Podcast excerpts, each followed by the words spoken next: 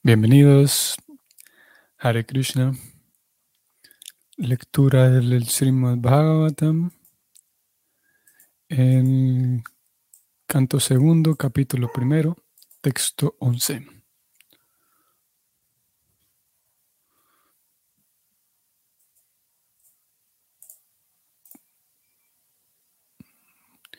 Om Namo Bhagavate Vasudevayam.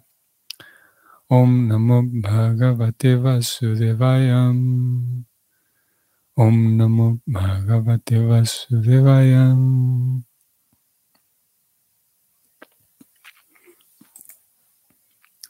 Etam nirvidyamananam ichitam makutovayam yoginam nripanirnitam harer namanukirtanam.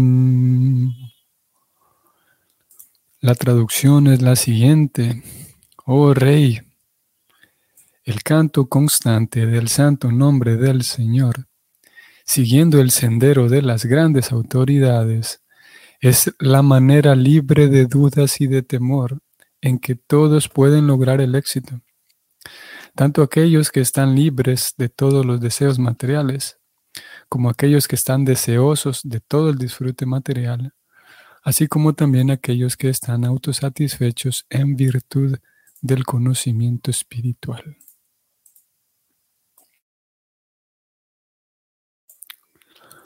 Ok. Entonces, este es el mismo verso que leímos ayer y es el mismo verso que vamos a estar leyendo durante estos días, ya que nos disponemos a hacer una lectura más detenida de las diez ofensas, ya que el texto mismo habla de la importancia de cantar el santo nombre y describe que el canto del santo nombre es sin duda la manera libre de dudas y libre de temor al mismo tiempo, no hay incertidumbre. Todo el mundo puede lograr el éxito al cantar el santo nombre, pero hay que observarlo siguiendo los pasos de las grandes autoridades.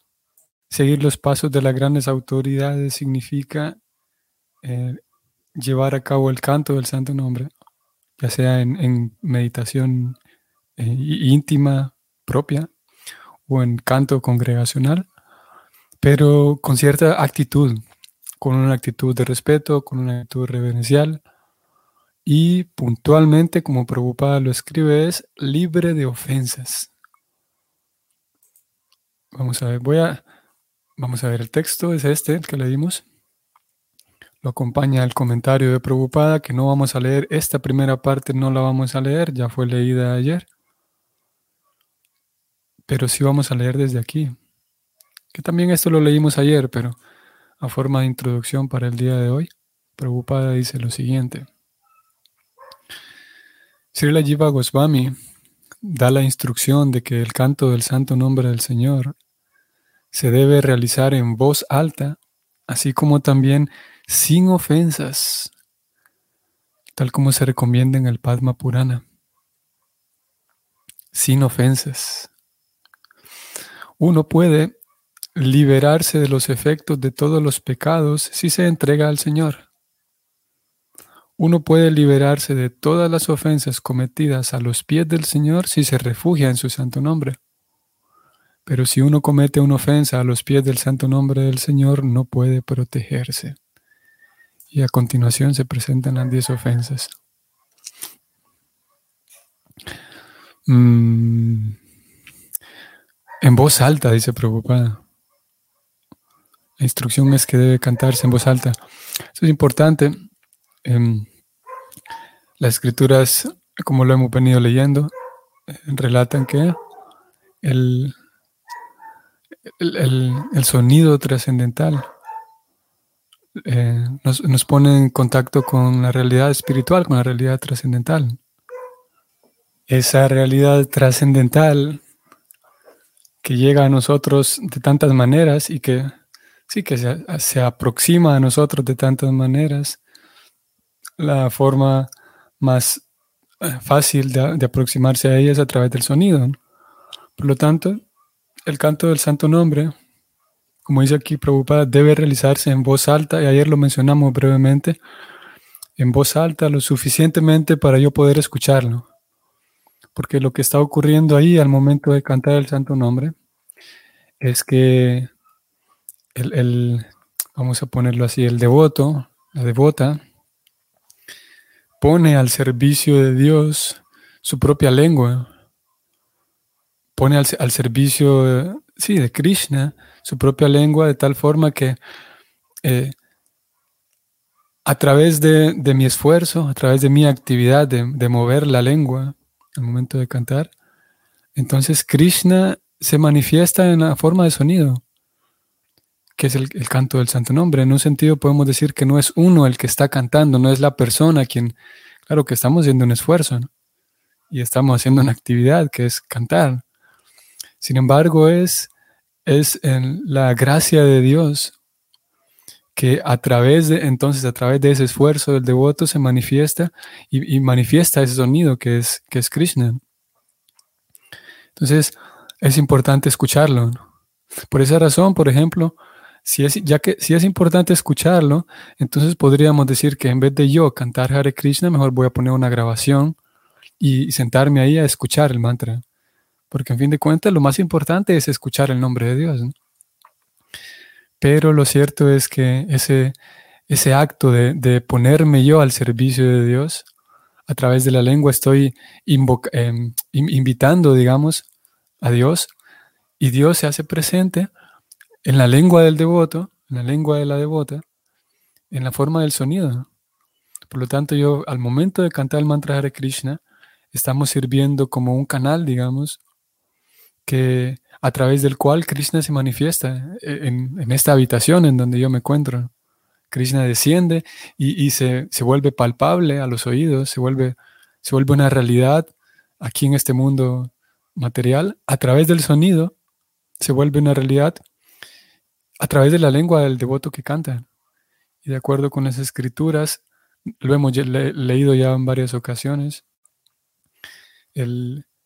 la, vibración del santo nombre y, la presencia de Krishna, ambos, el nombre y la persona, por ser trascendentales, de acuerdo como lo describe Prabhupada, tienen la misma potencia. Y dicho de otra manera, de la, si nosotros estuviéramos enfrente a la personalidad de Dios, sacaríamos el mismo provecho que el provecho que sacamos al cantar el mantra Hare Krishna. Y en la medida entonces en la que, eh, como ayer también leíamos, en la medida en la que podemos limpiarnos de, ciertas actitudes o, pensamientos, más bien ciertas eh, consideraciones distorsionadas acerca de ese santo nombre, entonces en esa medida podemos apreciarlo mejor y por lo tanto invocarlo mejor a la hora de cantar ya que como ustedes recordarán, venimos leyendo también en la Gita, hace algunos días leímos algo en relación a la fe. Preocupada decía, lo, leímos en el 4.33 de la Gita, Preocupada decía que todas las actividades que uno realiza, si no hay fe en esas actividades, siguen siendo algo material. Voy a intentar localizar ese verso directamente para que lo veamos. El punto aquí es antes de ir a la Gita, el punto es que en la medida en la que yo comprendo mejor ese, santo nombre, comprendo mejor qué es lo que está ocurriendo cuando yo canto, entonces aumenta más mi fe, porque yo comprendo, entonces tengo más confianza. Y en la medida en la que aumenta mi confianza, mi fe, entonces ese mismo canto se vuelve más potente. Y lo mismo al revés. Si yo tengo un desprecio, digamos, si yo considero que eso es cualquier cosa, pues de citando a Bhakti Vinod Thakura, yo podría cantar durante 100 años y no va a ocurrir nada. Podría cantar, así lo dice él, durante 100 años seguidos pudiera yo cantar y no va a pasar nada en mi vida, no va a cambiar nada, porque no tengo la actitud apropiada, la fe. Vamos entonces a la Gita 434, 433, perdón. Vamos a ir brevemente. Existe un misterio en relación a todas estas actividades de sacrificio, aquí está incluida la actividad de, cantar el mantra Hare Krishna. Prabhupada y, Krishna viene hablando de los actos de ofrenda, o sea, los actos de sacrificio, que es lo mismo. Prabhupada dice, existe un misterio en relación a todas las actividades de ofrenda, de sacrificio, y uno debe conocer ese misterio. Uno debe conocerlo. ¿Cuál es el misterio? Prabhupada dice, las ofrendas, los sacrificios, aquí está incluido el canto de yapa y el, canto de kirtan. Los sacrificios adoptan a veces diferentes formas según la fe específica del ejecutor. Cuando la fe de uno alcanza la etapa del conocimiento trascendental, o sea, se vuelve madura, al ejecutor de sacrificios se lo considera más adelantado que aquellos que simplemente sacrifican posesiones materiales, ofrecen cosas materiales sin conocimiento. Pues, sin la adquisición de conocimiento trascendental, las ofrendas permanecen en el plano material y no proporcionan ningún beneficio espiritual. Sin la adquisición de conocimiento trascendental, o sea, sin yo darme cuenta qué es lo que está ocurriendo al, momento de cantar el mantra de Krishna, al cantar los nombres de Dios. Y esto también lo vamos a ver repetido más adelante en el octavo, en el octavo inciso, la octava ofensa. Ahora ni siquiera hemos leído las primeras dos, que son las que vamos a leer hoy. Pero Prabhupada entonces ya dice que sin adquisición de conocimiento, las ofrendas permanecen en el plano material y no proporcionan ningún beneficio espiritual. Sigo leyendo. Prabhupada dice, sin la elevación del conocimiento, o sea, sin darme cuenta de qué es lo que estoy haciendo, las ofrendas o los sacrificios son simplemente actividades materiales.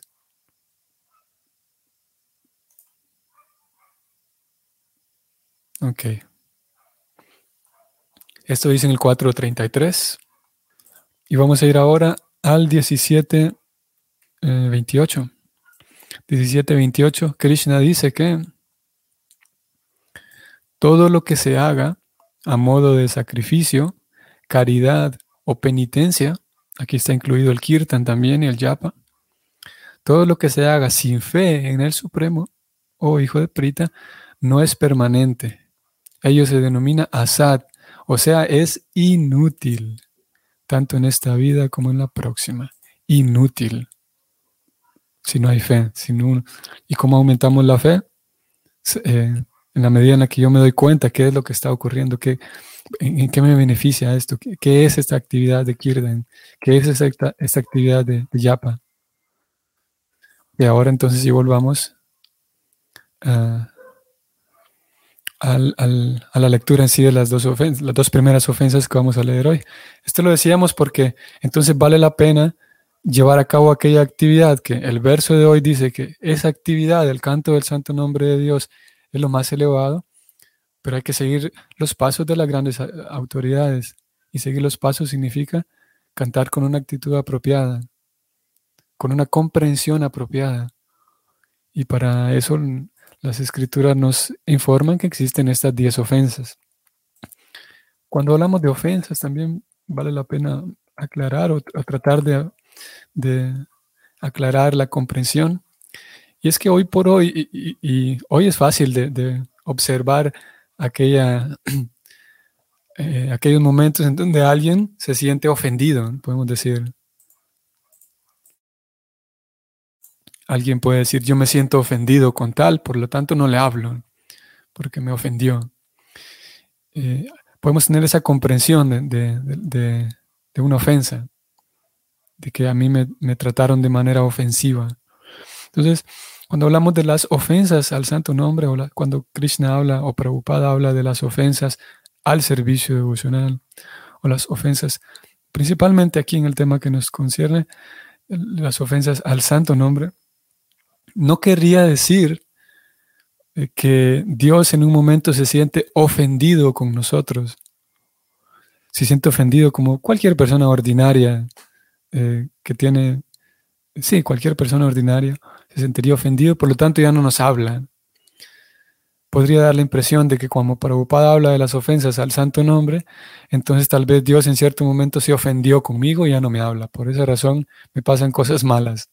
No es así el asunto. Al menos no es así como lo plantea el Bhakti. El sistema de Bhakti Yoga eh, describe que, que, Dios es completamente amoroso y completamente cuerdo. No tiene problemas eh, emocionales, no tiene ese tipo de cosas emocionales como cualquier persona ordinaria. Entonces, ¿a qué nos referimos cuando hablamos de ofensas? Prabhupada, recordemos que él viene presentando el Bhakti y Prabhupada nace en 1886, 96, imagínense. Ni siquiera nació en el siglo pasado, sino 1896.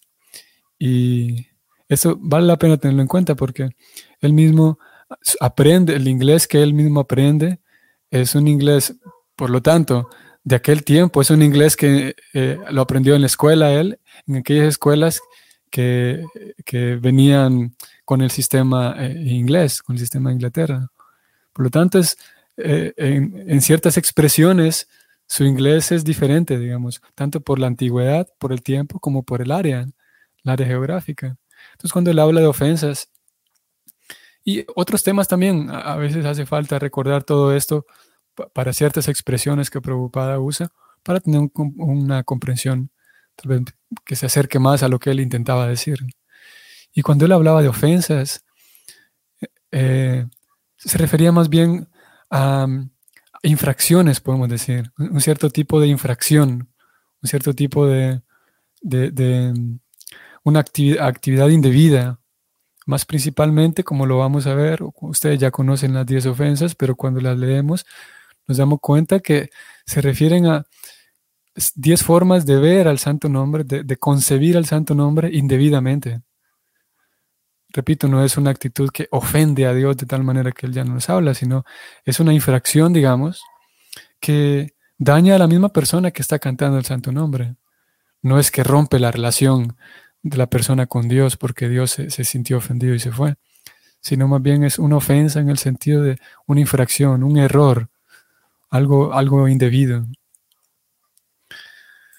este es el verso de hoy, vamos a leer la primera y la segunda y al mismo tiempo vamos a compararlas. Voy a moverme de pestaña, quienes están viendo la pantalla van a apreciarlo. Aquí tenemos del Néctar de la Devoción, voy a subir para que ustedes lo vean. Néctar de la Devoción, capítulo 8, se titula Ofensas que se deben evitar. Y Prabhupada presenta una cantidad grande de ofensas que, uno puede observar al momento de acercarse al servicio devocional, al momento de acercarse al templo, ser cuidadoso de tantas maneras, y al final presenta él las ofensas al canto del santo nombre. Aquí lo tenemos, ofensas contra el canto del santo nombre. Entonces vamos a leer, vamos a hacer esa comparación, cómo él las describe aquí en el néctar de la devoción y cómo él las presenta aquí en este verso que estamos leyendo hoy y vamos a ver que hay algunas ligeras diferencias, lo cual hace ampliar más la comprensión. Vamos entonces con la primera. Dice Prabhupada en el texto del Bhagavatam de hoy, la primera ofensa es la de difamar a los grandes devotos que han predicado acerca de la gloria del Señor. Difamar a los grandes devotos. O sea, esto es, esto es algo muy intuitivo. ¿Por qué voy a tener que difamar a, los grandes devotos? ¿Por qué voy a tener que difamar a nadie? Para empezar. Pero puntualmente a los grandes devotos que han predicado la gloria del Señor, que se han dedicado a servir a Dios, se han dedicado a dar el ejemplo a otros. Punto número uno, no tengo que tener una actitud irreverente ante estos devotos. Vamos a ver cómo lo dice él en el néctar de la devoción. Y él dice que Número uno, blasfemar contra los devotos que han dedicado sus vidas a la propagación del santo nombre del Señor. Lo mismo, ¿no? Aquí habla de devotos que dedicaron su vida, dice él. Allá dice grandes devotos. Vuelvo aquí, mejor me quedo acá y luego lo comparo con aquel. Eh, grandes devotos, dice Prabhupada aquí. Mientras que en el néctar de la devoción dice personas que han dedicado su vida, por eso son grandes han dedicado sus vidas a qué? Dice Prabhupada, a predicar la gloria del Señor. Con esta primera ofensa, me parece que vamos a leer solamente una hoy porque hay varias cosas que quiero agregar acá. Con esta primera ofensa, como yo les mencionaba ayer, eh, tenemos aquí un, eh, tengo aquí una, una, grabación de una charla de parte de Prabhupada. Esto fue en 11 de agosto del 68. Como yo les decía ayer, justamente cuando Prabhupada hacía ceremonias de iniciación, siempre hablaba de las diez ofensas, ya que en la iniciación el discípulo eh, oficialmente está iniciado por el maestro y comienza a cantar el mantra Hare Krishna bajo la guía del maestro. Ya lleva tiempo cantando el mantra Hare Krishna, pero a partir de, esta ceremonia de iniciación, entonces oficialmente está matriculado, digamos. Entonces Prabhupada hablaba siempre de las diez ofensas en estas ceremonias. Y vamos a bajar un poco ustedes van a ver lo que Prabhupada dice. Hablaba de las diez ofensas y las explicaba un poco. ¿no? Eh, vamos a escuchar la grabación, que también sería algo bueno. Eh, en esta página uno puede encontrar lo que yo estoy leyendo aquí, lo que ustedes están viendo en pantalla es la transcripción de la grabación en audio. Vamos a ir un poco más abajo y vamos a encontrar aquí. Prabhupada le acaba de dar el nombre, quienes conozcan cómo funciona la ceremonia de iniciación sabrán esto, el maestro espiritual, entonces le acaba de dar el nombre, su nuevo nombre a su discípula, que su discípula era Satyabama, Prabhupada lo deletrea y todo, es, este parágrafo que estoy subrayando es lo que Prabhupada habla. Y él dice, así que en este proceso, dice él, ustedes sabrán, eh, les está explicando cómo cantar, el mantra Hare Krishna, todo lo demás, y Prabhupada dice al final, hay entonces diez ofensas, dice él. Mientras se canta, ustedes tienen que evitar estas diez ofensas. Eh, ustedes van, a tener la lista, dice Prabhupada, yo les voy a dar la lista después para que las tengan a mano. Entonces Prabhupada se plantea la primera ofensa y él dice lo siguiente, vean qué interesante.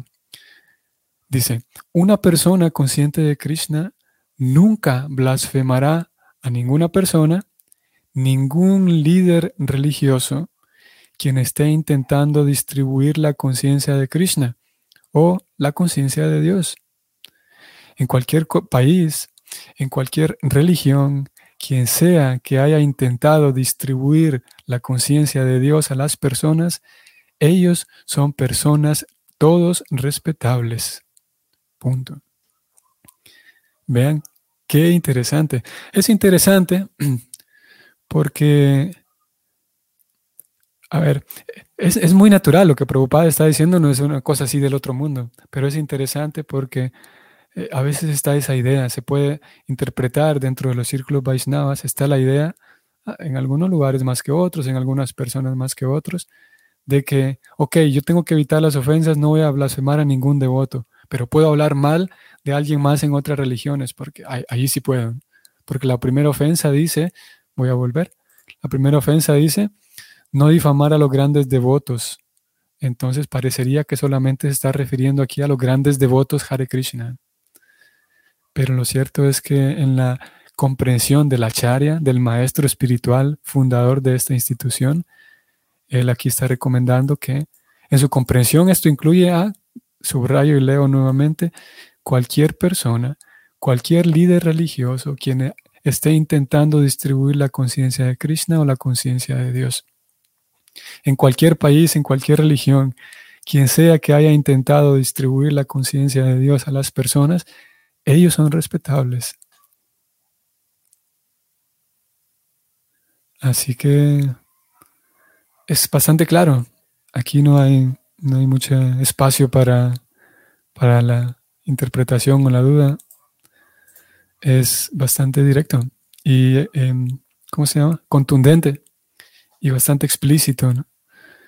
Como dije, parece ser que entonces vamos a leer solamente esta primera ofensa, porque para que vayamos más con calma y para que podamos eh, aprovechar el tiempo y, tratar de, reflexionar con mayor, con mayor amplitud sobre cada una de ellas. En algunas ocasiones, vamos a volver aquí un momento a este tema de difamar a los devotos. En algunas ocasiones, y este punto creo que también es importante, podemos observar que hay, digamos, anomalías o hay cosas medio extrañas en, en el círculo devocional en donde nos estamos congregando. Y a veces puede surgir en, mí, puede surgir el miedo a no voy a mencionar esto raro que veo porque eso es una ofensa. Y, en algunas ocasiones esta primera ofensa, la de no difamar a los grandes devotos, a veces esa, la mala interpretación de esa ofensa genera un, un mal, digamos, genera un problema, y es que yo observo que hay algo malo que está ocurriendo, pero no lo hablo, porque tengo temor a que puedo cometer una ofensa, a no criticar a los devotos.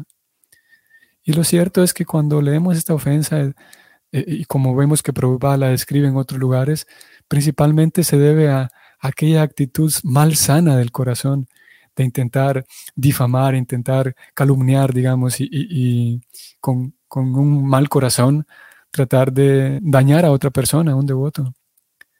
Pero como Prabhupada lo dijo en varias ocasiones, él no necesitaba, él dice, yo no necesito seguidores ciegos, él le decía a sus líderes, preocupada a aquellos de sus discípulos que eran líderes, les pedía que, que por favor encárguense ustedes, que son líderes, de que todos los miembros de la comunidad lean los libros. Porque de qué nos sirve tener miles de seguidores si nadie de ellos está educado, decía Prabhupada. Por lo tanto, él no quería seguidores ciegos. Y eso significa que cuando yo observo que hay algo extraño, que algo no anda bien, puedo con prudencia, con educación, con todo con gentileza, con todas las cualidades necesarias, eh, abordar el tema.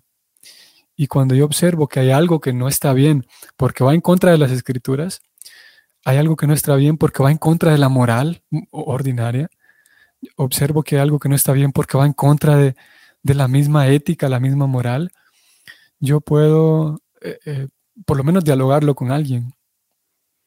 Y obviamente que yo pudiera, ustedes saben que yo al ver el error de alguien, todos sabemos que nadie está exento de que yo voy a dialogar del error de alguien con alguien más únicamente por el placer de hablar mal de otros. Obviamente que también eso está presente y queda en manos de cada quien determinar si cuánto yo disfruto hablar del error del otro.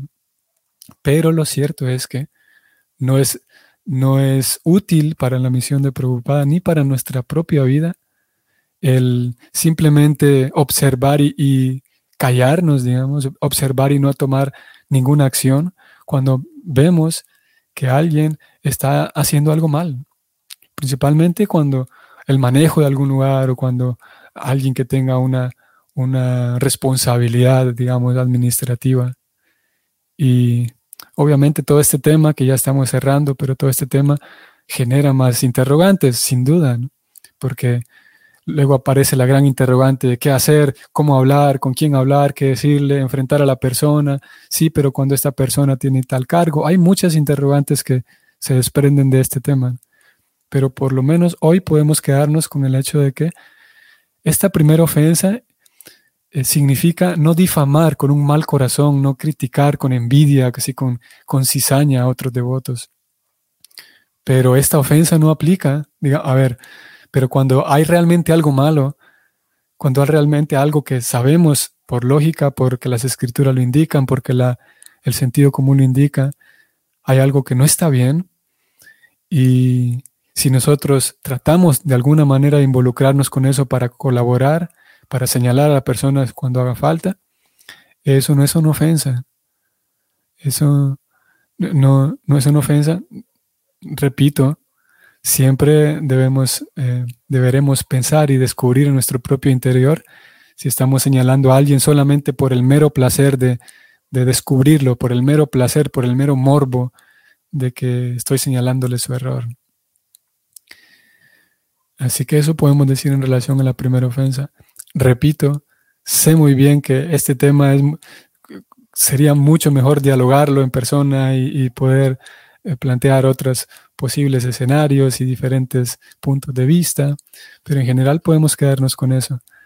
La actitud irreverente hacia otros líderes, Prabhupada pone aquí, personas que realmente están entregando su vida a Dios y que están intentando que más personas se entreguen a Dios, ya sea que se traten de Hare Krishnas o no, esas personas merecen respeto, merecen nuestra reverencia y no se vale. Por un lado no se vale difamarlos, menospreciarlos y aparte de que no se vale, es dañino para nosotros, es nocivo, para quien está intentando eh, vivir una vida devocional, una vida espiritual. Y no habrá entonces ese resultado que se dice, esa felicidad trascendental no estará disponible para aquella persona que difama con mal corazón a los devotos del Señor. Ok. Que tengan entonces un bonito domingo y nos vemos mañana. Hare Krishna.